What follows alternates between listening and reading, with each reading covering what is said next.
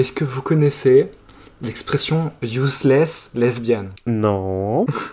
Vous savez cette... euh, Non. Qu'est-ce que c'est? Bon, alors, j'ai mis du temps à comprendre ce que c'était déjà. hein. Donc, euh, ce truc de meuf qui se Ah, fait... c'est euh.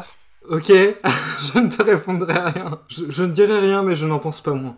Ça se réglera entre ton t-shirt et moi. Donc du coup, c'est ce stéréotype euh, qui n'existe pas, évidemment, c'est un stéréotype de la lesbienne qui capte pas les lesbiennes autour d'elle et surtout quand on la drague. Et ben aujourd'hui, euh, en plus de découvrir que peut-être une personne de mon entourage faisait partie, euh, correspondait en partie à, cet archétype, euh, je me suis rendu compte qu'en fait, useless lesbienne, c'est un jeu de mots. Euh, useless bien, voilà. Et, et je me suis dit, non mais à, à quel point je suis pas maline pour m'être rendu compte de ça que maintenant, au bout de plusieurs années. Et j'ai fait un petit sondage euh, personnel dans mes réseaux, et effectivement, apparemment, tout le monde avait compris au bout de 10 secondes, sauf moi. Donc, euh, donc voilà. Après, j'ai une excuse, moi je suis bi. Est-ce que tu penses qu'il y a un lien entre le fait de pas comprendre le jeu de mots et de peut-être pas comprendre des indices sociaux quand les gens te draguent, et peut-être rater comme ça des éléments absolument obvious, évidents, euh, et peut-être peut-être qu'il y a même, peut-être le même mécanisme qui est à l'œuvre, et peut-être que du coup les personnes qui ne comprennent pas le jeu de mots sont aussi des personnes qui sont des useless lesbiennes. Ma mauvaise foi te répondrait que absolument pas, c'est un pur hasard. mon honnêteté, mon honnêteté tend à, à me faire dire qu'il y a une certaine corrélation. Donc euh, c'est c'est absolument pas radiophonique, mais euh, je me confonds actuellement avec la couleur du, roux, de, de- du mur euh, plutôt rose qu'il y a derrière moi. Ah oui, carrément. Euh, en même temps, c'est toi qui as voulu am- amener le sujet. Moi, je suis euh, d'une innocence complète. Bah, heureusement que tu m'avais dit que euh, tu, tu, tu serais pas méchante. Franchement, je me retiens. Je me retiens très très fort. Je t'ai vu. C'est tout mon respect pour, euh, pour, pour toi qui. C'est ça, tout mon respect pour toi est, est actuellement concentré sur le fait de me retenir sur tout ce que je pense, d'à quel point t'as pu rater des trucs évidents. J'aime trop vous avoir ensemble sur le podcast parce qu'il y a des bails, il y a des bails. Ah oui. mais Oui, mais alors moi j'aime pas parce que j'aime bien raconter ma vie, et là du coup je suis en mode non, c'est comme de la vie privée de différentes personnes, je peux pas le dire en public, ça, ça me frustre. Je suis une commère, moi. Tellement de bails, de beaux, il y a des beaux. Moi, je voulais juste raconter mon anecdote de. Je viens seulement de comprendre au bout de deux ans et demi ce que voulait dire useless lesbian. Et enfin, non, j'ai pas compris ce que ça voulait dire, mais genre, quel était le jeu de mots derrière euh, cette expression? Donc voilà, genre, la révélation de cet après-midi, j'étais dans ma tête. Useless lesbian. Useless.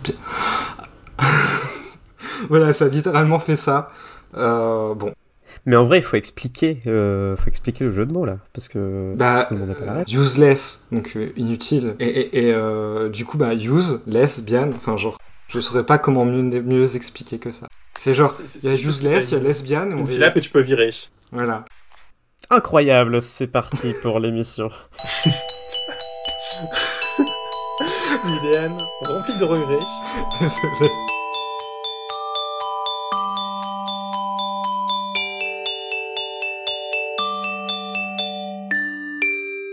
Bonsoir, vous écoutez un podcast trans, on est de retour cette fois-ci. Il y a Tiffen qui est de retour. Bonsoir Tiffen, la foule est en délire. Bonsoir, je suis ravi là ce soir et ce soir je vais faire une performance en direct parce que je compte changer mes patchs d'Osrodose que j'ai oublié de changer avant. Ah, mais alors là, ça pourrait pas être plus trans, c'est trop bien. Vas-y, tu le fais en direct et j'aimerais qu'on entende Ah bah. le bruitage du patch qui est appliqué sur ta Alors peau. attends, je, je, réplie- je, je déchire le truc du patch, voilà pour l'ouvrir. Euh, ouais, ça va être super long, c'est très relou de changer les patchs, c'est pas, du tout- c'est pas du tout adapté à un podcast, mais voilà, Un podcast trans devient pour vous une mini-session d'ASMR. La SMR trans. exactement. Mais je propose de quand même faire l'intro pendant que je change mes patchs, sans forcément attendre spécifiquement. Mais à la fin, je, je vous expliquerai le statut, où je les ai mis, tout ça, euh, si vous voulez. Ok, ça va. C'est vrai qu'il y a un podcast ASMR trans où on compile des sons alors de, de patchs appliqués, de piqûres de- d'injections, de gel euh, étalé. Ah. Et le, le- Ouais, en plus, le, le gel, c'est le gel qui sort bruit. de euh. la bouteille. Prochaine fois que je joue à laser, je prends un micro pour enregistrer les coups de laser. Ah. Bon, Alors, je moi, reprends l'intro, du coup, Tiffen est bien là, mais il y a aussi Mary qui est, qui est là. Salut Mary. Salut, je suis de retour. Après euh, la découverte euh, du vocabulaire qui m'entoure. C'est tellement beau. Alors, il y en a une qui a vraiment attendu que je l'introduise avant de parler. Salut Kat, Kat est de retour aussi. Bonjour, je suis de retour pour vous jouer un mauvais tour.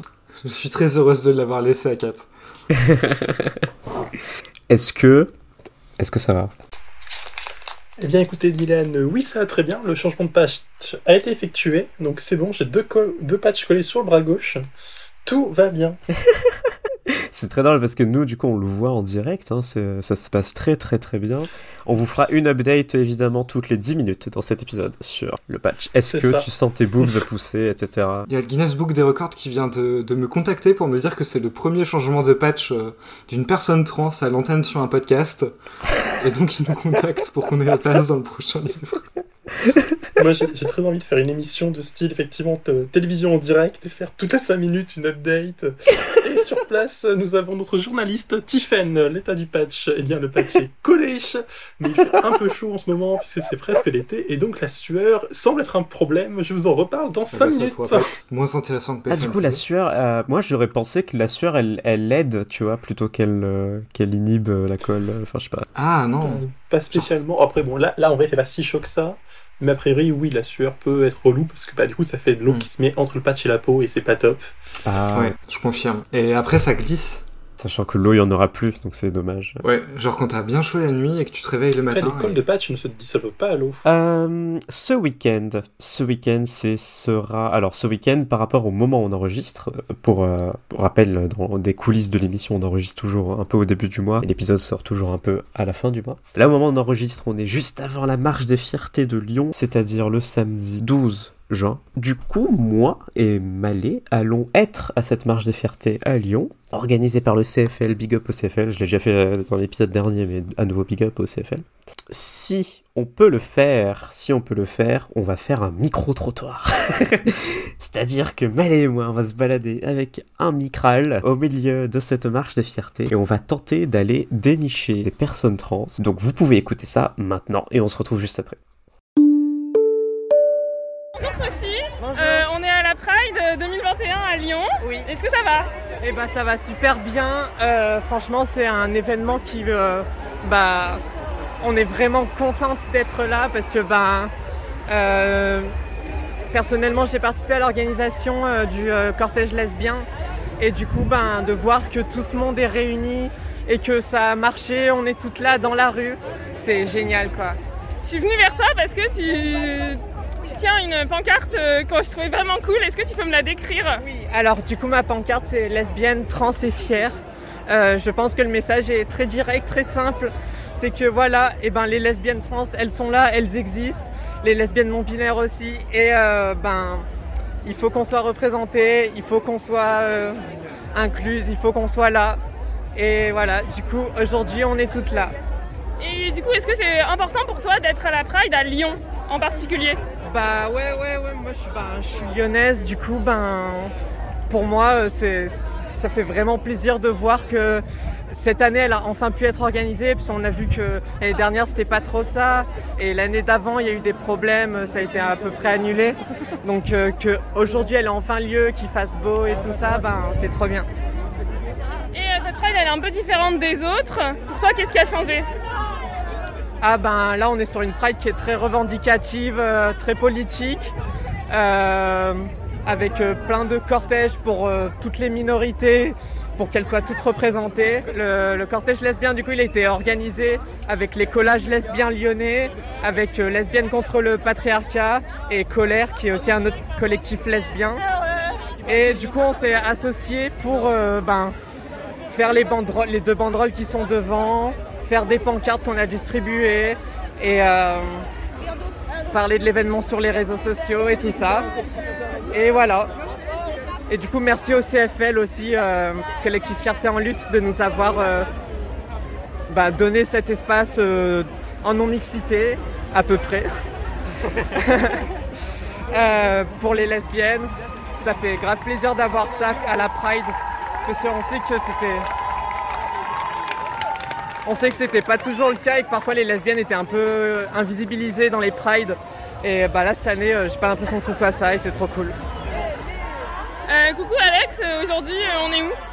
Aujourd'hui, on est à la Pride de Lyon, euh, spécifiquement dans le cortège queer revendicatif, qui est, euh, qui est un peu celui dans lequel j'avais le plus envie d'aller parce que je pense que c'est un peu l'héritier de la Pride de nuit de 2019 typiquement.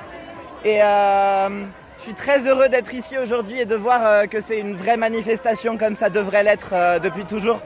Tu portes des revendications particulières?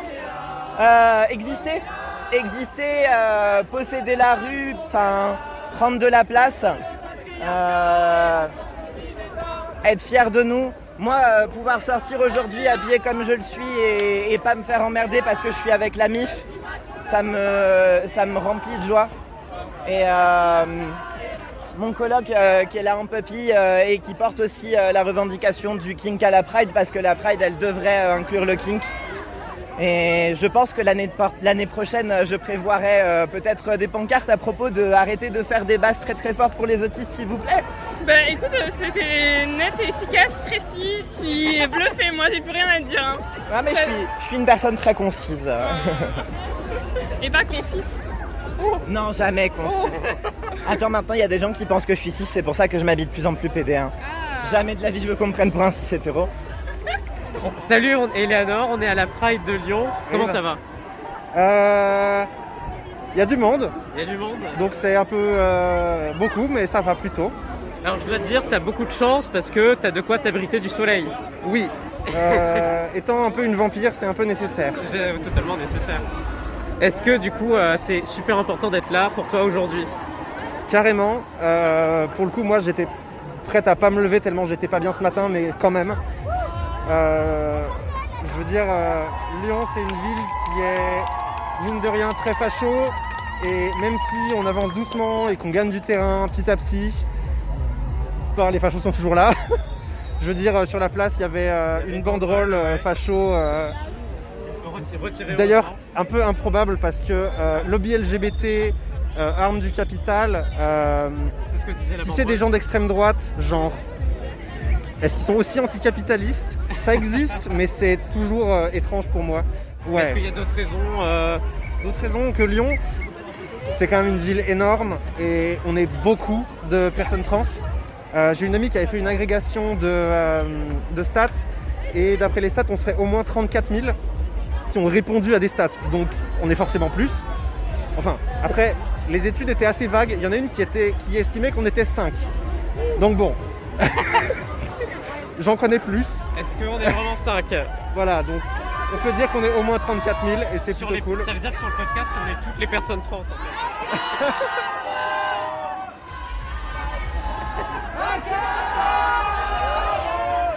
Un message tout à fait cool.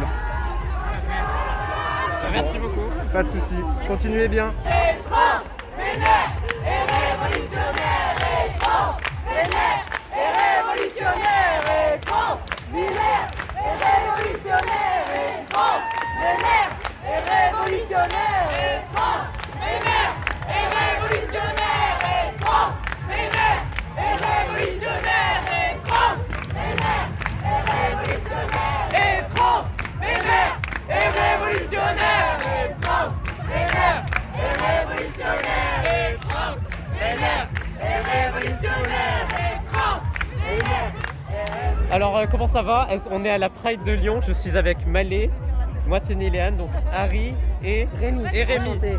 Est-ce que ça va Bah, on a chaud, on est heureux, euh, Donc, on a là, couru, est à c'est bien. peu près environ euh, en tête du cortège Trans Inter. Est-ce que c'est euh, est-ce que c'est la première fois que vous êtes euh, à une marche de fierté? Alors moi non, c'est la troisième, quatrième fois. Troisième, quatrième fois Euh, moi, c'est la deuxième fois, mais c'est la première fois en tant que personne trans. La- ma première Pride, c'était celle où il a plu à Lyon, qui a été euh, quasiment annulée.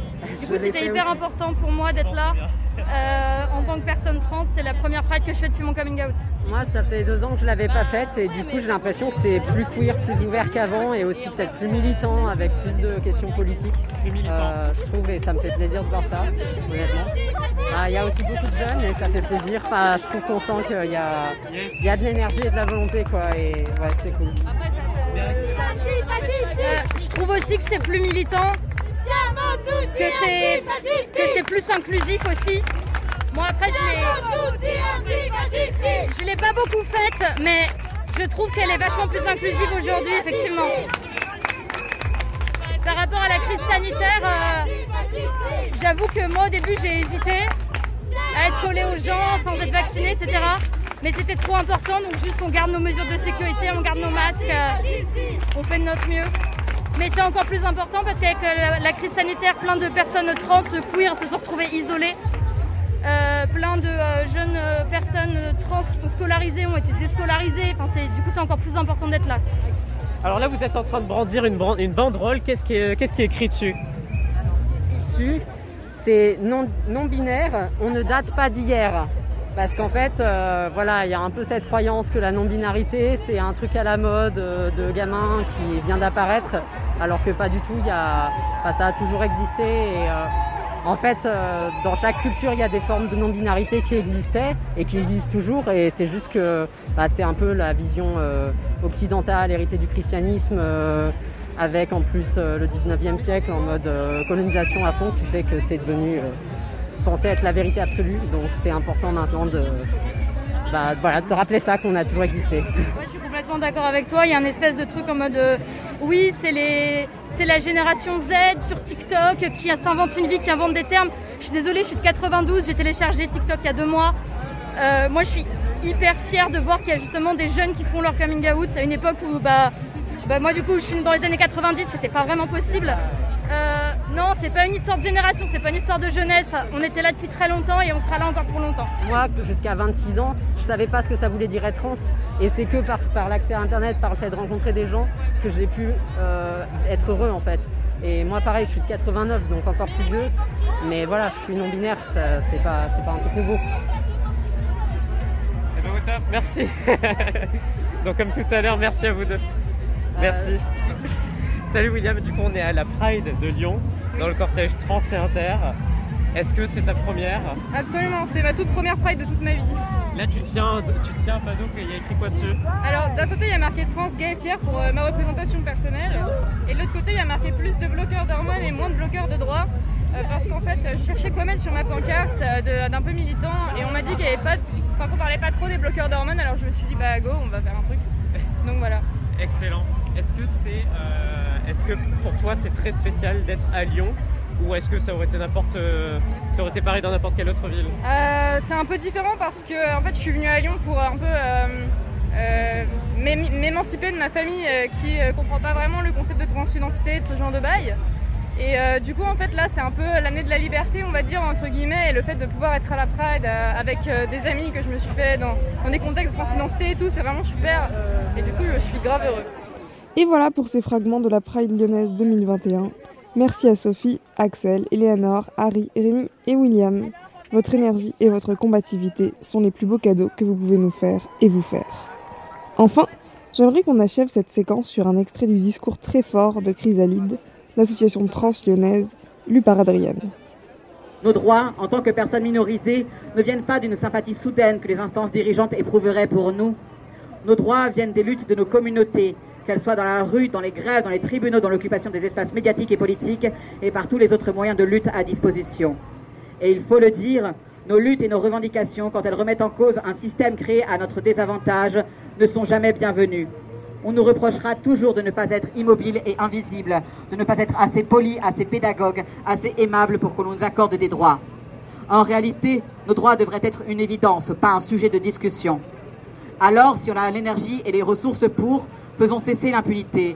Revendiquons nos droits avec acharnement, contestons les décisions, portons plainte, demandons des recours, faisons appel des refus. Soyons tenaces et soyons fiers.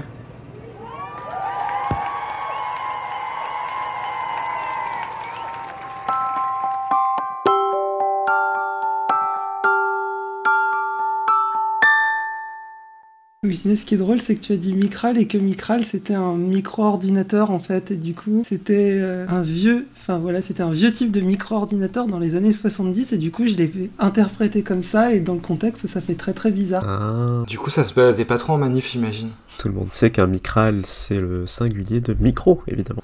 Du coup, on parlait de, de trucs lourds à transporter. Et euh, ça me faisait penser que moi, le jour, je me baladais dans la rue. Et j'ai pas fait gaffe et j'ai laissé tomber mon genre. Et je suis rentré chez moi, tu vois, tranquille. Je me suis rendu compte qu'il était plus là. Et j'avoue que j'ai eu la flemme d'aller le chercher. Du coup, depuis, je me définis comme une personne à genre. Je continue de me présenter comme meuf dans des espaces cis het parce que matériellement c'est plus simple. Mais euh, du coup, j'avoue que dans, dans les communes euh, trans, etc., bah, bah voilà, j'en ai un peu plus rien à faire tant que je suis pas vu comme un mec cis. Je, je fais désormais une discrimination de mon genre entre les, les personnes cis het et les autres. C'est un peu, un peu spécial et j'espère que je vexerai quelques cis het qui nous écoutent, mais Ce qui est terrible quand tu te prends comme ça, c'est que là, ton histoire, je suis juste triste pour ton genre que j'imagine dans un coin de rue sous la pluie. Je me dis, ah, mais le pauvre petit genre, je sais pas, peut-être faudrait que je l'adopte ou quelque chose, ou je le donne à quelqu'un qu'on a, qu'on a besoin, enfin, je ne sais pas. Euh, peut-être avec de la chance, il y a un, bébé œuf qui, va le trouver par terre, qui va le ramasser et qui va expérimenter des trucs avec. J'ai- très envie de faire toute une série de médias où le MacGuffin serait un genre. Alors, ce trucs pour enfants, tu vois, où c'est plutôt un petit enfant, comme j'ai pu faire des histoires quand j'étais petite, de, je sais pas, il trouve un œuf, en fait, c'est un œuf dinosaure, et là, il trouve un genre, et du coup, bah, ça mène à des aventures. Ou alors, effectivement, un, truc de d'espion en mode, ok, on notre agent a perdu son genre euh, dans les rues de Berlin, euh, on n'a pas de traces, le GPS ne marche pas, il faut le retrouver.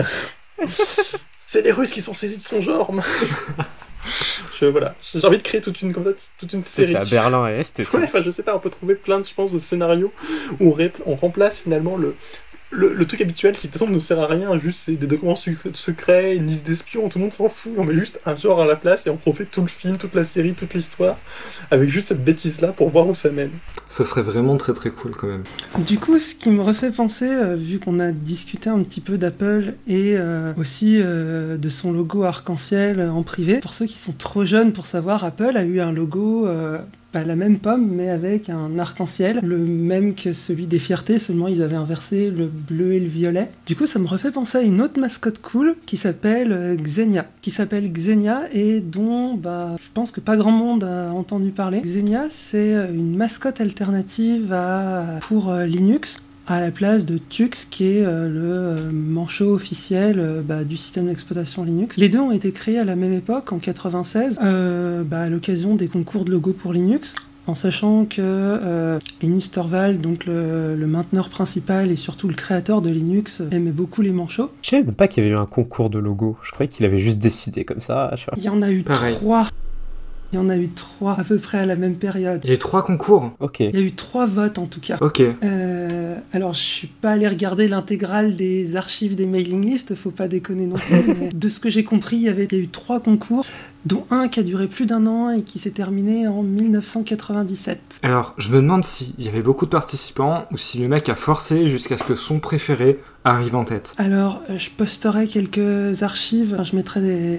Ouais, c'est ça. Alors, je posterai quelques archives, mais il y, a il y a eu pas mal de propositions. Alors, faut savoir qu'on parle du concours de logo, donc il n'y avait pas euh, nécessairement que des mascottes, mais il y avait aussi des logos très corporate. D'ailleurs, celui qui a gagné le concours de, mi... enfin, de 97, c'est euh, un logo euh, bah, vraiment où c'est juste écrit euh, Linux 2.0 dessus. Et euh, Tux n'est arrivé que deuxième. Et du coup, n'a pas eu le statut de logo, mais juste de mascotte. Bon, il a quand même été distribué avec tout le système d'exploitation. Et du coup, euh, le, le logo qui est arrivé troisième, c'est euh, en fait c'est une mascotte de renard euh, anthropomorphique qui a été désignée par euh, Alan McKay, qui est euh, franchement badass et très furie, je trouve. Alors, je, je tiens euh, à dire qu'en tant que euh, personne trans post-furie dont une des fursonas est une renarde, euh, je, je suis très joie euh, d'apprendre tout ça et un peu enragé aussi que... Mais c'est peut-être toi, Mary, en fait. Non, je pense que j'ai beaucoup moins de swag que cette mascotte, pour ce que j'en ai vu. Es-tu Linux Es-tu un système d'exploitation, finalement? Euh, remarque, ça expliquerait en, en quoi mes, pourquoi mes capacités de déduction sont aussi mauvaises. hein. Il y a peut-être un bug avec système D ou, ou plus audio et du coup, euh, genre ça, ça ralentit mes fonctions. Si Linux était trans, ça expliquerait euh, une affinité de beaucoup de personnes trans avec euh, système. C'est vrai. Mais du coup, ce que je voulais dire à la base, c'est que je suis très heureuse que, que cette mascotte existe et, et en même temps un peu, euh, un peu frustré que, que ce soit pas euh, la mascotte principale. Mais bon, je vais pas demander à, la- à Linus Torvalds d'avoir bon goût parce que ce serait vraiment, ce serait vraiment hors de ses capacités. mais euh, Je mettrai, euh, je mettrai donc euh, Xania. c'est ça Alors, le nom euh, le nom aujourd'hui c'est Xenia, Ah. mais ça n'a pas toujours été le cas. Justement, c'est là que ça devient amusant. Donc euh, Xenia est un petit peu tombée dans l'oubli euh, jusqu'en 2019 où euh, une artiste transfemme, elle se définit comme ça, donc Cathode GayTube, son ad sur Twitter, a découvert son existence et du coup elle a euh, redessiné sa propre version euh, en la décrivant comme une cool fox girl. Voilà. Et elle avait pas vraiment, elle avait pas de nom à ce moment-là. Du coup, c'est euh, Amy White, donc euh, apparemment apparemment sa copine qui est aussi trans qui lui a donné son nom de Xenia. Et euh, une série de rebondissements plus tard, euh, GayTube poste en 2020 un message de euh, un message disant que Alan McKay lui a envoyé un mail dis- euh, comme quoi il était euh, très enthousiaste de sa version, enfin de cette nouvelle version de la mascotte et surtout que initialement bah, Alan McKay l'avait pensé comme un renard donc un masculin et pas du tout féminin et surtout et surtout il a complété en disant que le fait qu'elle soit trans Que la mascotte ait changé de genre et transitionné de genre. oui, c'est ça, la mascotte a transitionné de manière complètement euh, enfin, non intentionnelle. Euh, parce, que Alan déclarait euh, Bon, bah, je l'ai dessiné de manière androgyne. Et il ajoute ensuite que c'est complètement logique qu'elle ait transitionné parce que justement, ça correspond à la transition de beaucoup, beaucoup. euh, tes amis qui étaient de- du coup des utilisatrices de Linux. c'est trop trop bien. Et euh, du coup, Xenia est un peu devenue euh, la mascotte trans de Linux depuis, et on la voit beaucoup euh, sur Twitter et Mastodon. Par contre, je crois que c'est la plus belle histoire du logiciel libre que j'ai entendue. Genre, ça change vraiment beaucoup de tout ce qu'on entend d'habitude autour du logiciel libre. Ah oui. Alors, euh, les- cette histoire de mascotte, elle me fait penser à un truc, c'est que il y a un groupe qui s'appelle Steam Power Giraffe et euh, dans Steam Power Giraffe, il y a euh, Isabella Bennett qui est une meuf trans et donc c'est un groupe en fait où chaque euh, chaque euh, chaque personne du groupe euh, a un personnage, un personnage, un animal. Isabella Bennett, elle est euh, elle est euh, la- un lapin en fait dans, euh, dans ce groupe et c'est trop marrant parce que du coup elle a fait transitionner également le lapin quand elle elle elle a transitionné et ben le lapin également a transitionné et donc euh, voilà dans le lore de Steam Power Giraffe et ben il y a un lapin trans une lapine trans Oh. C'est trop bien. Faudra qu'on diffuse une musique de ce groupe à, à l'occasion. on pourrait essayer C'est vraiment, c'est vraiment l'épisode Fury aujourd'hui en fait.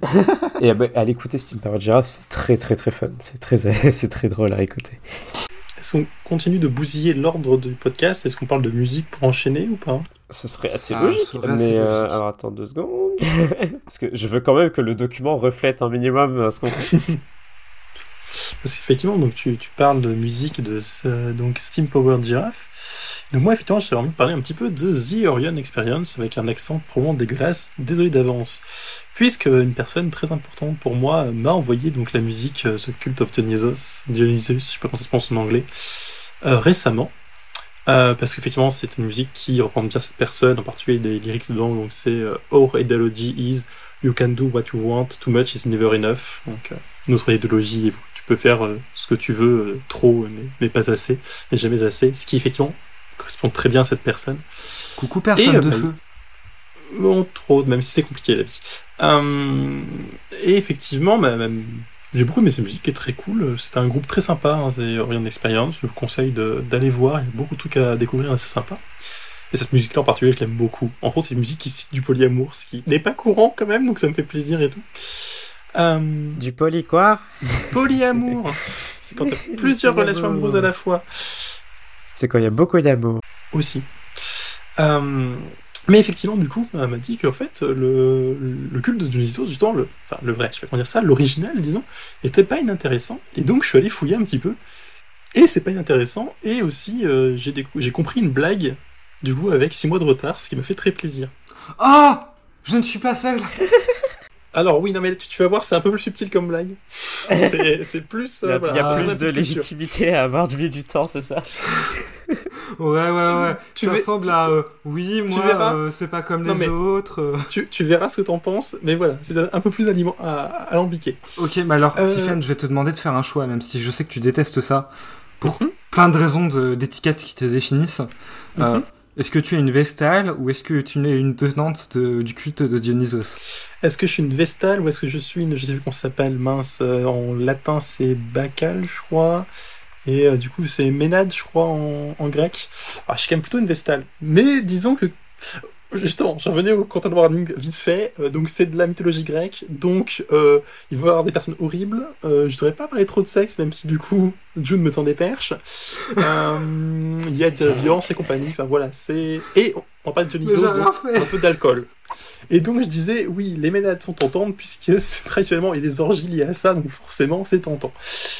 Euh, mais du coup, ouais, Dionysos, donc c'est le dieu de la vigne, du vin, etc. Ça, c'est trucs qu'on connaît à peu près, je pense, si comme moi, vous avez une culture qui correspond à avoir lu deux trucs au collège sur la mythologie grecque, et c'est tout.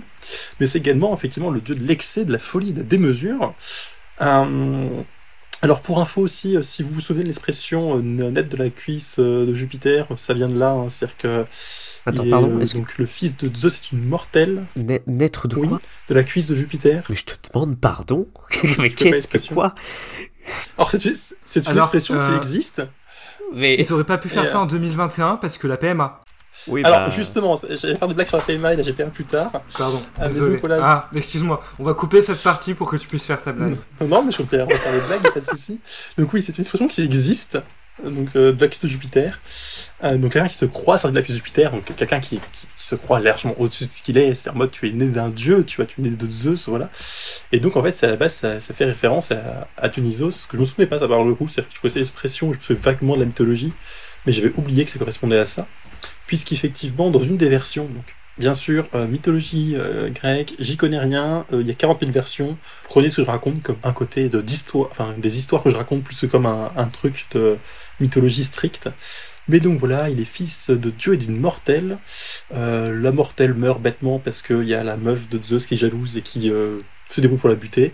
Et donc euh, Zeus récupère l'enfant euh, pas encore né et le place dans sa cuisse pour finir sa gestation. Ce qui, bon, biologiquement est étrange, mais admettons. Et donc voilà, c'est ça. Dionysos est est né par, par GPA. Euh, et donc voilà, l'expression vient de là, et du coup je pensais que j'en connaîtrais l'expression, mais peut-être que c'est une expression pour personnes très vieilles comme moi, et que c'est pas quelque chose que les jeunes connaissent. Euh, Dans tous Euh, les cas, je vais... heureusement qu'il est grec parce que sinon je l'aurais dénoncé aux autorités de santé. Ah bah bravo. Euh, donc c'est le dieu de la fureur, de la subversion. Et ça c'est un truc qui m'amuse beaucoup effectivement, c'est que visiblement quand même c'est un dieu assez... euh, de en fait c'est un peu un dieu de l'autre, de l'étranger, c'est-à-dire que c'est un dieu très voyageur, qui, qui souvent est mal accueilli, qui vient par surprise, etc. Et du coup c'est vrai que ça m'amuse parce que bon, je comprends très bien ce que hum, la personne qui envoyé ça à la base peut y trouver, dans le sens où effectivement le côté excès, fureur, etc. peut bien lui correspondre. Euh, mais effectivement, je trouve ça assez intéressant parce que je trouve qu'il y a des choses qui peuvent être récupérées un petit peu en tant que queer moderne, disons. Alors, euh, je me comprends, il faut beaucoup réinterpréter. Hein, je dis pas du tout qu'à l'époque c'était euh, cette signification-là, mais ça m'a beaucoup amusé. Et en plus, voilà, c'est un dieu qui se manifeste par épiphanie, ce qui m'amuse beaucoup puisque c'est le dérivé de mon nom, Tiphaine, épiphanie, enfin ou l'inverse. Mais bref, ça m'amuse beaucoup. il se manifeste par épiphanie, ça veut dire quoi ça? Euh, donc par apparition, c'est que c'est vraiment un dieu qui va débarquer en mode Eh, salut, je passais dans le coin et je vais te faire un petit miracle, une apparition, te pourrir la vie, repartir. D'accord. C'est pas juste il y a des galettes de roi qui pop. euh. Non, ça c'est plus la célébration moderne, euh, voilà. Euh, et voilà, donc effectivement, d'après Wikipédia, une source très sûre, il reprend la figure de l'autre, de ce qui est différent, déroutant, déconcertant, anomique, ce que je sais ce que ça veut dire. Mais du coup, voilà, forcément, moi, en tant que meuf trans du 21e siècle, en lisant ça, je me dis, ah, j'y reconnais quelque chose. Et au passage, euh, son premier amour est un mec, donc voilà, ultra gay, enfin, très bi en vrai. Ce qui n'est pas une grosse surprise sur la mythologie grecque, mais c'est toujours marrant de le rappeler. Euh, et ce qui amuse beaucoup aussi, c'est que, donc, je suis pas allé voir les détails de, cette mythologie-là, mais il est précisé que quand son amant meurt accidentellement, il est ensuite surrangé par le dieu en constellation ou bien en pied de vigne. Et la différence entre les deux me paraît quand même très notable. Et personnellement, si vous voulez m'honorer après ma mort, transformez-moi en constellation plutôt qu'en pied de vigne, je préfère. Surtout que tu risques de finir euh, dans un truc d'agriculture biodynamique et après on va te foutre de la bouse de vache dessus. Donc Oui, c'est un peu ça le problème. Ouais. Mais si t'as- cela dit, si t'es une constellation, tu vas très très très lentement te déformer à mesure que l'expansion de l'univers se poursuit et s'accélère, jusqu'à que finalement il n'y ait plus aucune autre étoile. Si t'es une vigne aussi, Mais pendant quelques centaines d'années, t'auras guidé des personnes trans. Oui, ok, C'est ça. Moi, ce qui m'amuse, c'est juste vraiment les deux versions de l'histoire qui sont vraiment, je trouve qu'une qui est trop classe et l'autre est en mode t'es un pied de vigne. Je suis en mode, ah oui, bon, bah c'est bizarre comme les deux versions, mais même si je comprends, c'est Dionysos, la vigne, tout ça. Et donc, la blague. Ah. Parce que y a- j'avais annoncé une blague au début. Alors, tout ça Ah est oui, la à un jeu fameuse vidéo. blague légitime. tout, tout ça est lié à un jeu vidéo, donc Hades, le jeu vidéo, qui est un jeu vidéo génial, où on joue donc Zagreus, euh, qui est donc le fils de Hades, qui veut s'échapper des enfers, Pas Hades, pour différentes raisons, et donc il va être aidé par les dieux dans sa, quête, etc. Et donc on va croiser plein de personnages à ce moment-là, on va croiser donc les dieux, entre Dionysos, et on va croiser également Orphée. Et donc, effectivement, à un moment donné, dans les dialogues qui vont se passer, Dionysos fait une blague, euh, propose de faire une blague à Orphée et dit à, à Zagreus Eh, j'ai une super idée. Dis-lui qu'en fait, on est la même personne, ça va être trop drôle, il va y croire. Donc, on rentre, tu vois, on, fait notre run, on meurt bêtement, quand on meurt, on revient à la maison d'Hadès, puisque bah, du coup, on est en enfer, donc quand on meurt, on retourne en enfer, donc faut recommencer depuis le début notre tentative d'évasion. On croise Orphée on lui dit Oh, en fait, euh, tu savais. euh, Dionysos et moi, euh, Zagreus, on est la même personne et tout. Et puis on lui dit, Ah, on se ressemblait tout, t'as pas remarqué. Et il est en mode, ah, mais t'as trop raison, j'avais pas fait gaffe, c'est trop bien, je vais créer des, je vais raconter cette histoire et créer des chants dessus, tu vois. Et euh, bah, moi, je t'ai dit, ok, c'est drôle, on, on sa gueule. Après, on lui dit, non, non, mais c'est une blague. Il dit, non, mais je sais que t'es modeste, mais c'est pas une blague, j'y crois et tout. Je t'ai dit, bon, ok, c'est marrant, mais c'est tout, quoi. Et en fait, la blague, c'est que, bah, c'est vrai. C'est-à-dire qu'il y a des versions du culte où Zagreus est effectivement une incarnation de Dionysos, puisque en fait, dans, donc dans la version orphéique du culte, euh, il y a l'idée que Zagreus, c'est l'enfant euh, de euh, Perséphone et de Zeus qui meurt et se tue je sais plus comment, et dont, son- si c'est ça, Héra qui est jalouse demande à Titan de le démembrer, normal, tout le monde fait ça. Zeus récupère son corps, féconde avec, euh, je sais plus quelle est l'autre euh, humaine qui est censée être la mère de Oh là là, t'es en Dionysos. train de me perdre. Et du coup, euh, ça donne. Perséphone, téléphone. Mais basiquement, voilà, le, basiquement la blague, c'est juste que dans le jeu, la, la prank qui est jouée par Dionysos et Zagreus à Orpheus correspond en fait à une des versions de la mythologie. Et du coup, en fait, c'est un clin d'œil à ça. Et du coup, l'idée, c'est que visiblement, si la, si la mythologie reste et si le culte secret, c'est juste que Orpheus répète l'histoire, on sait pas comment. Et du coup, ça mène au culte orphéique. Mais du coup, c'est une vraie référence qu'il y a dans le jeu. Ah bah bravo, les fake news de la mythologie. C'est clair, genre ça explique tout un culte via une vieille blague entre deux mecs vaguement bourrés, quoi. C'est ça. Mais tu vois, par rapport à toi qui comprends pas un jeu de mots et moi qui ai juste manqué de culture sur la mythologie grecque pour comprendre une blague dans le milieu d'un jeu, je, je suis désolé, c'est pas le même niveau. Ça- tu sais, ça fait partie des trucs qu'on dit, que, que j'entends à l'antenne et que je vais comprendre que quand je vais le monter. Je suis ma- tellement perdu, tellement de noms grecs. Je. Ok. Ok, alors je vais faire, un- je tiens à faire un point quand même. Pour connaître des personnes qui s'appellent indirectement Hera, euh, faut arrêter la réputation de Hera. hein. Elle est pas si méchante que ça, et elle est pas si jalouse que ça non plus. Ça va. Euh, Dans les Les- les mythologies, vrais c'est comprendront. pas propre. Oui, je sais, mais les, les- certaines personnes comprendront euh, la référence de. Ça plaît dit indirectement. Sachant qu'il y a Hera Syndulla dans Star Wars The Rebels, euh, et là, si Jenna était là, elle aurait pris mon parti. Donc Star Wars versus la mythologie grecque, finalement. Ouais. Euh... euh, je sais pas qu'est-ce qu'on va se mettre comme euh, musique, parce que ça serait bien une petite pause musicale, quoi. The Rien Experience a connu, euh, on va dire, un revival euh, de popularité euh, grâce à TikTok en fait, euh, puisque c'était pendant un moment un trend pour parler du polyamour sur TikTok pour euh, les plus euh, les, les personnes trop vieilles qui- qui ne sont pas sur TikTok. Eh ben, on peut écouter ça alors, et on se retrouve après.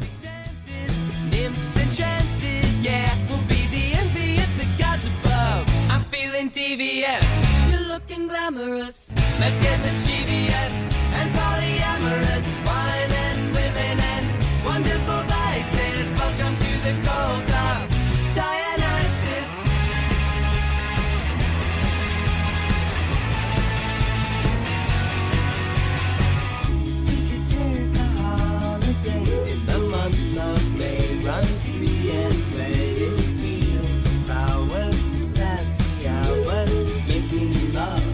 Is how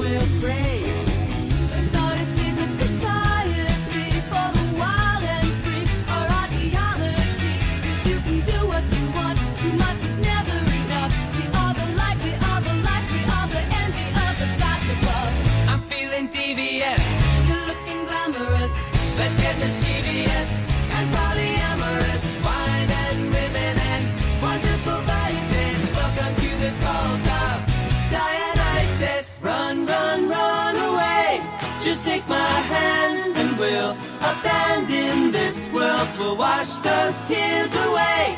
You're young and beautiful, and the love you always.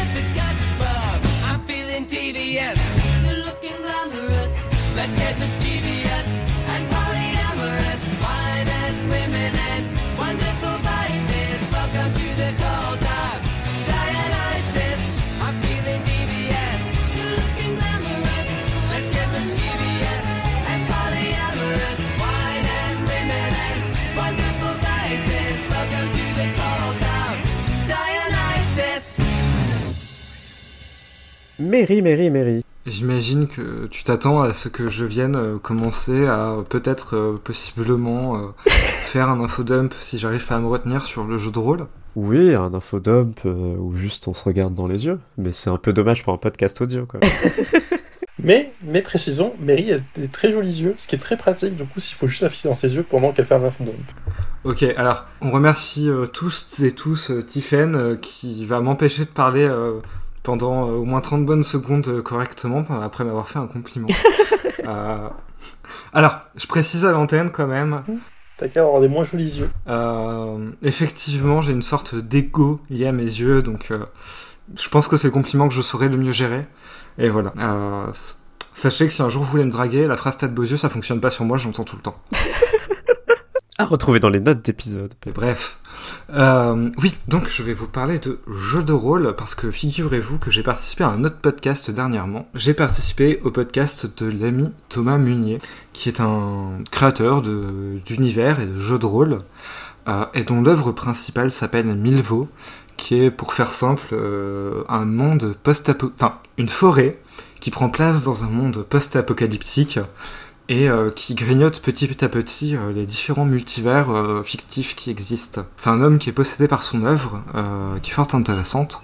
C'est un homme cis et hétéro, qui cherche à être un allié potable tant que faire se peut. Et donc du coup, il m'a proposé de participer à une des séances de son dernier jeu qui s'appelle... un de ses derniers jeux, qui s'appelle Umwald. Comment ça Si s'écrit? Je le prononce bien, il me corrigera. U-M-W-A-L-D. Je crois que c'est de l'allemand. Umwald, ça veut dire euh, autour des bois, un truc comme ça? Ouais, du coup, c'est assez cohérent euh, vis-à-vis de, de son univers. Euh, donc, du coup, voilà, on a fait une, ce qu'on appelle un actual play. Donc, on s'est enregistré pendant qu'on jouait et c'est devenu plus ou moins un podcast. On vous mettra le lien en description, j'imagine. Je laisse euh, la magie euh, de la production à Niléane. Lou- Louer la production d'Iléane d'ailleurs, hein. je, je, je, je fais des devis. C'est noté. Donc du coup c'était très sympa et ça m'a donné l'occasion de jouer pour la première fois un jeu de rôle euh, qui s'appelle, toujours en allemand, et alors là ça va être un petit plaisir de, de prononcer ça, euh, le courant Free Kriegspell Révolution, si je ne me trompe pas. Attends, si, si, si tu m'écris, euh, je peux le prononcer. Moi, je, je- je peux essayer de le prononcer. euh. Hop, je t'envoie tout de suite un article qui contient en titre le mot. Alors, la Free Kriegspiel Révolution. Merci beaucoup. Donc Kriegspiel, ça veut dire euh, le, jeu, le jeu de guerre, un jeu de guerre. Ouais, Mhm. tout à fait. Ah, ok, d'accord. Donc maintenant, je suis obligé de, de faire un peu l'historique de ce mouvement. Ok, alors, euh, il existe au cours du 19e siècle, si je me trompe pas, euh, une discipline euh, qui occupe les classes bourgeoises, euh, qui est ce qu'on appelle des jeux de guerre, du coup en allemand en Kriegspiel. Euh, et en gros, c'est des gens qui s'amusent à reconstituer soit des batailles historiques qui se sont passées, soit à faire des batailles fictives avec des règles bien précises. Mais c'est plus ou moins l'ancêtre de Warhammer. Euh, en beaucoup moins intéressant parce qu'il n'y a pas de magie. Et moins d'orques. Et moins d'orques. J'allais faire la remarque, mais.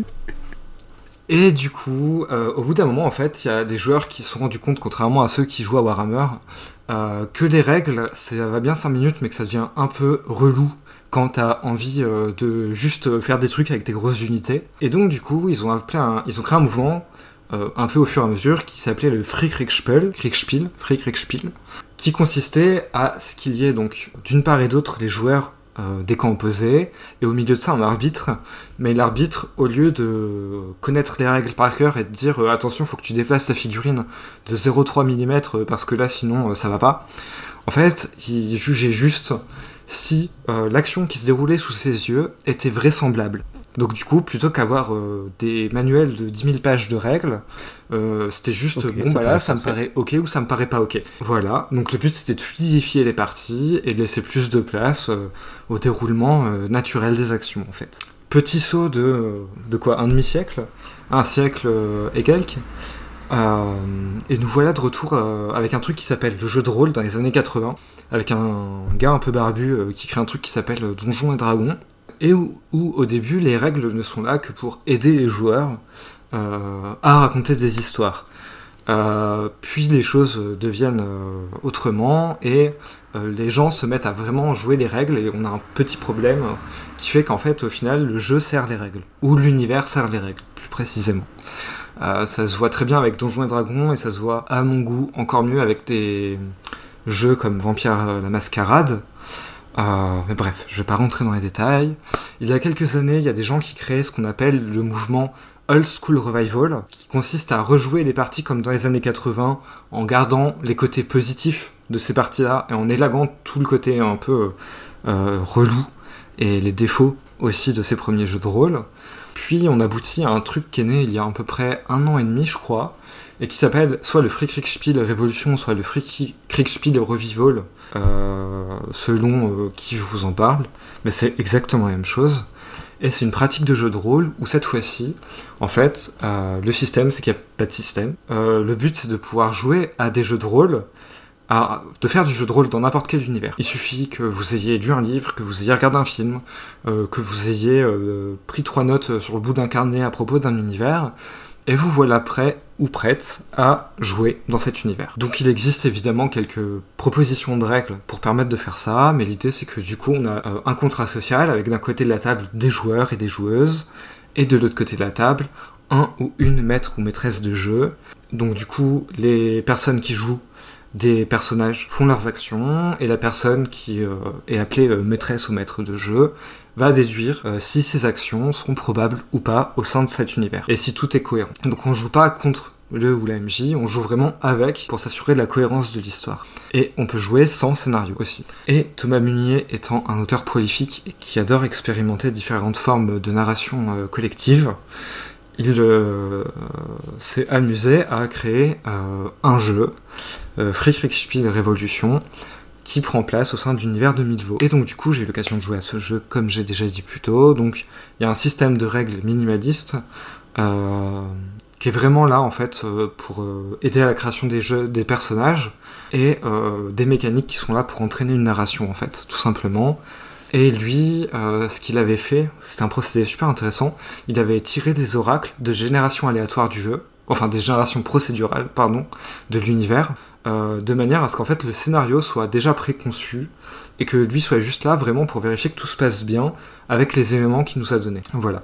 Donc c'est super intéressant. Euh, si comme moi vous avez un intérêt pour euh, la génération procédurale euh, d'univers ou de narration, je vous conseille de jeter un œil à son travail et de manière assez euh, globale à certains mouvements de jeux de rôle indépendants. En fait, ce que je trouve assez terrible, c'est que d'un côté, l'idée de se passer un maximum des systèmes et des règles dans du JDR, ça me paraît une très bonne idée. J'admets que souvent, c'est plus un truc qui te retient, qui t'empêche de jouer comme tu veux. Et d'un autre côté, je suis fan de game design. J'adore le game design, j'adore parler de game design, Mhm. d'analyser, etc. Et du coup, retirer le game design du jeu de rôle, je suis un peu triste en un sens parce que Alors, en fait, ça retire pas le game design parce que les propositions de FKR qui existent sont des propositions super poussées, je trouve, de game design justement, mais pour qu'il soit naturel et fluide. Euh, Et qu'en fait, tu utilises ce game design sans ça, te ça rendre compte.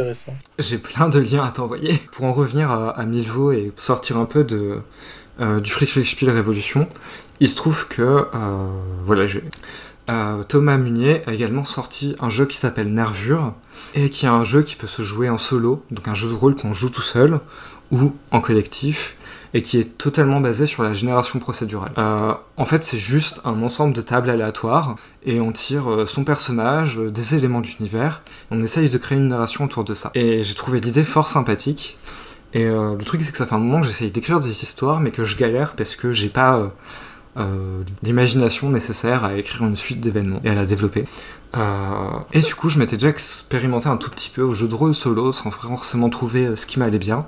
Et ce jeu fonctionne très très bien pour faire des sessions d'écriture euh, d'histoire. Et donc, du coup, j'ai commencé à écrire un truc qui s'appelle Nervure qui est dispo sur mon blog. Euh, du coup, c'est un peu le moment auto-promo. Et le lien est évidemment actuellement en tant que lien de chapitre et dans les notes d'épisode. Tout à fait. Et euh, j'ai euh, même une adaptation euh, fiction audio, enfin podcastique de de ça. Bon, pour l'instant, il cache un chapitre. C'est très mal fait parce que je le fais avec ma petite voix et de la manière la plus coincée possible, toute seule derrière mon micro. Euh, mais voilà, ça me permet aussi de, de faire de l'exercice vocal. Et en tout cas, ça, ça rend accessible euh, ça aux personnes qui veulent juste écouter. J'utilise ce système en fait pour créer des petites séquences de narration qui sont en fait des sortes de chapitres euh, linéaires qui, à la fin, si j'ai de la chance et si j'arrive à rester motivé assez longtemps, pourraient donner un petit roman. Pas spécialement bon, mais juste un roman euh, de métro, je dirais. Du coup, je fais des sessions d'écriture qui me prennent euh, entre une et trois heures, selon comment ça se passe. Euh, ce que je fais, c'est que, par exemple, le personnage a été tiré totalement au hasard avec la table aléatoire de nervure. Donc voilà, il est écrit en une fois, et après, en fait, chaque chapitre est généré aléatoirement en tirant euh, les éléments. Euh, je tire les éléments et après j'essaie de trouver une narration par rapport aux éléments que j'ai tirés. Et j'écris en fait avec l'inspiration qui me vient et si j'ai besoin, je retire d'autres éléments. Et donc du coup ça a fini par faire des tout petits chapitres qui se lisent en moins de 5 minutes. Euh, Il y a quelques centaines de mots tout au plus. Bien que ça me prenne beaucoup de temps et j'essaye en fait de faire des sessions d'écriture unique. Donc euh, je fais mon tirage et j'écris jusqu'à ce que j'ai plus d'idées ou jusqu'à ce que j'arrive plus à formuler mon truc. Et je m'arrête là et je publie avec le moindre lecture possible. Ah ouais. Voilà. Super intéressant. En tout cas, moi, ça m'intéresse.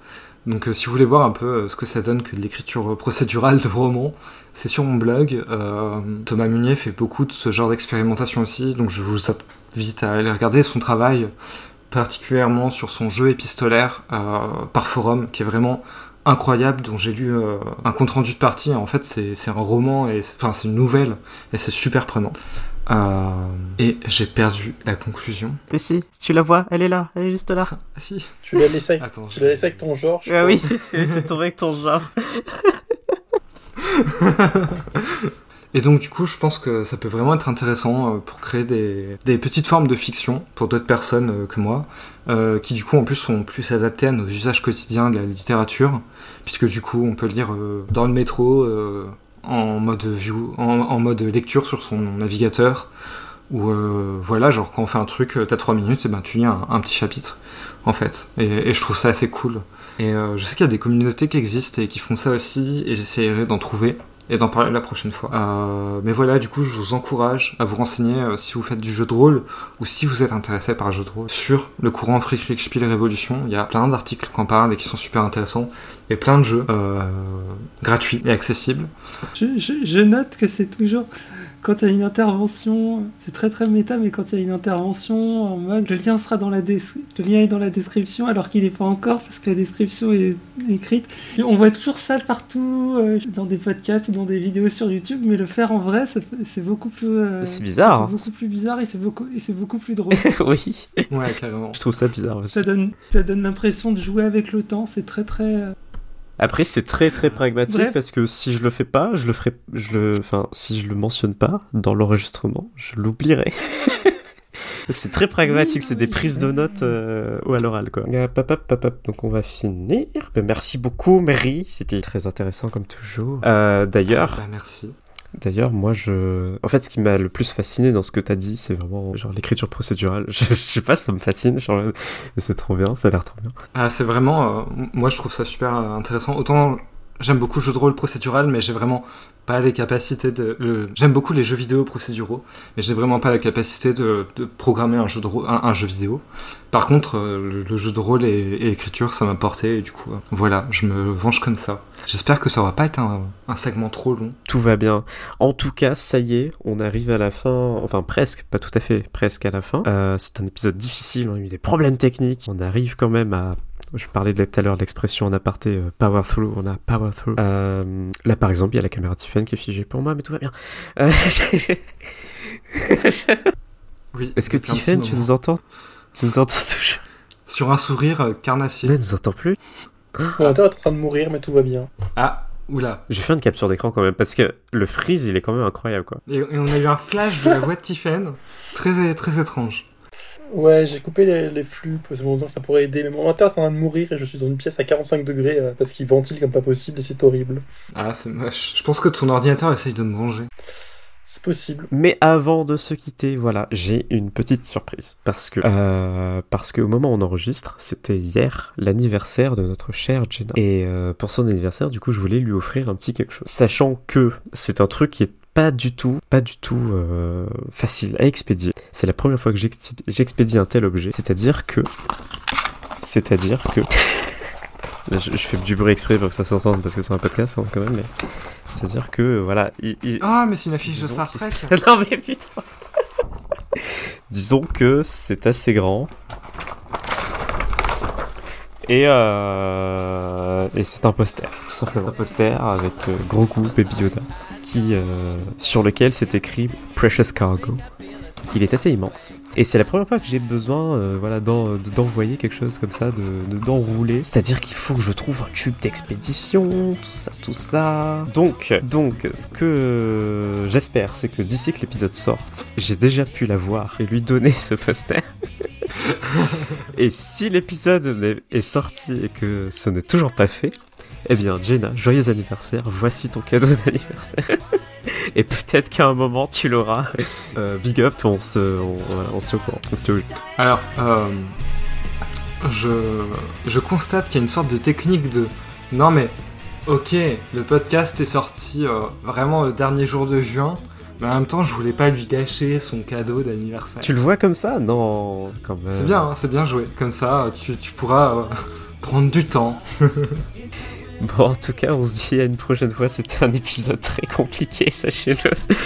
J'espère que ça se sent pas trop au montage, hein, euh, toi qui écoutes, mais euh, c'était un épisode très compliqué. Euh, là, ça va être l'été, ça se trouve, on va prendre une pause, c'est pas sûr, mais peut-être que oui, peut-être que non. Mais voilà, si jamais il n'y a pas d'épisode avant, pendant quelques deux trois petites semaines de plus que d'habitude, c'est normal, c'est l'été, on est en vacances, pas vraiment, moi je bosse, mais voilà, vous avez compris. du coup, à une prochaine fois, et au revoir. Et là, actuellement, Tiffen ne peut, ne peut pas dire au revoir, malheureusement, parce que problème.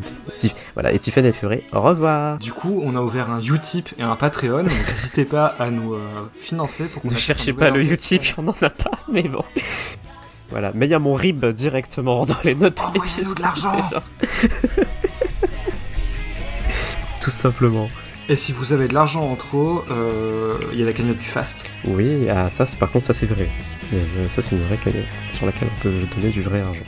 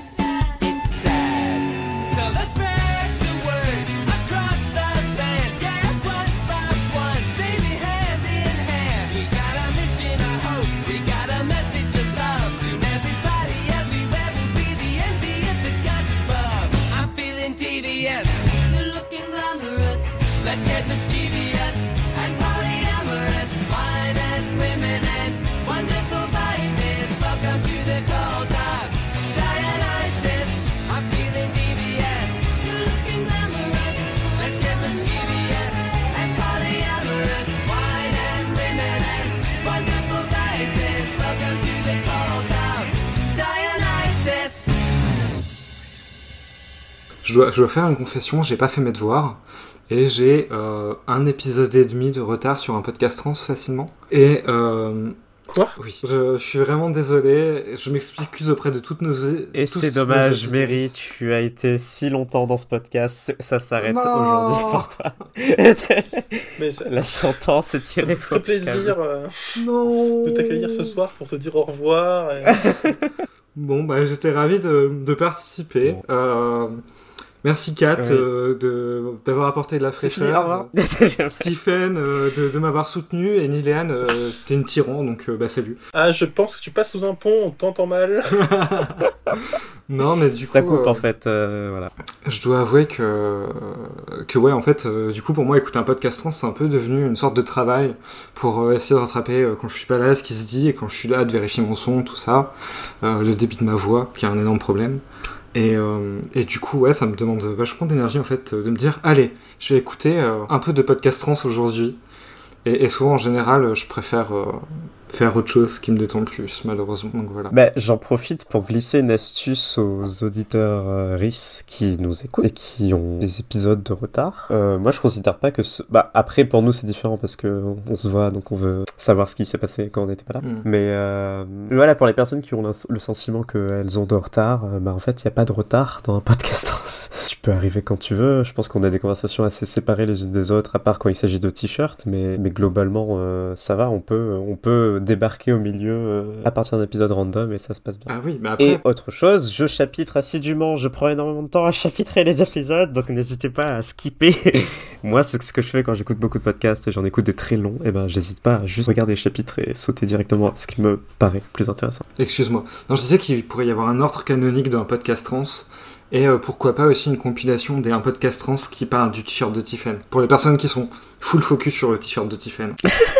Ah, ça, je pense à la communauté de le faire. Tu vois, logiquement, une fois qu'il y aura 400 épisodes, il y aura euh, des, euh, des animations de fans pour résumer un podcast trans, il y aura des timelines, des trucs en mode. Alors, si vous voulez juste savoir l'histoire du t-shirt, regardez les épisodes 2, 3, 8, 16, 22. Il y voilà. aura un wiki. Si vous voulez voir l'arc narratif, voilà, il y aura tout un wiki avec plus d'informations, euh, une nouvelle personne, la fin de Mary, euh, tout ça. Enfin, euh, ça sera, ça sera documenté. reboots, un multiverse. C'est ça.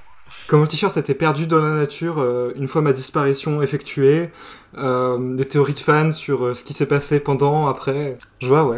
D'ailleurs, je m'engage là ce soir, au millième épisode, j'organiserai une chasse au trésor avec mon t-shirt dans un coffre caché quelque part qu'il faudra les déterrer avec des indices qui auraient été dispersés dans les 4-5 épisodes précédents. Euh, voilà, c'est c'est un engagement formel que j'ai. Tu rigoleras moins quand on arrivera au millième épisode. Faudra l'organiser ton truc. Alors du coup, Alors, c'est un peu ce que je crains. J'ai pensé à 1000 en me disant j'ai un peu de marge quand même. est-ce qu'on se dit qu'on, qu'à partir de... Tu sais, ça nous est arrivé de sauter des numéros, donc... euh, C'est ça. Est-ce qu'on se dit qu'à partir du mois de juin, on sort deux, deux épisodes de 5 minutes par jour pour rush jusqu'à 1000 et voir la capacité d'organisation de Tiffen Je... Oui. Si on a plus de 100 personnes qui nous mettent un commentaire 5 étoiles en disant on veut la chasse au trésor très rapidement, on s'engage à faire euh, des épisodes de 5 minutes. euh. Alors, en même temps, je vais être honnête, ça me paraît moins chiant pour moi un trésor que pour toi de faire environ 950 épisodes pour rien, juste pour emmerder. Donc, à mon avis, je gagne dans le trade. Alors franchement, tu sous-estimes mon pouvoir de nuisance.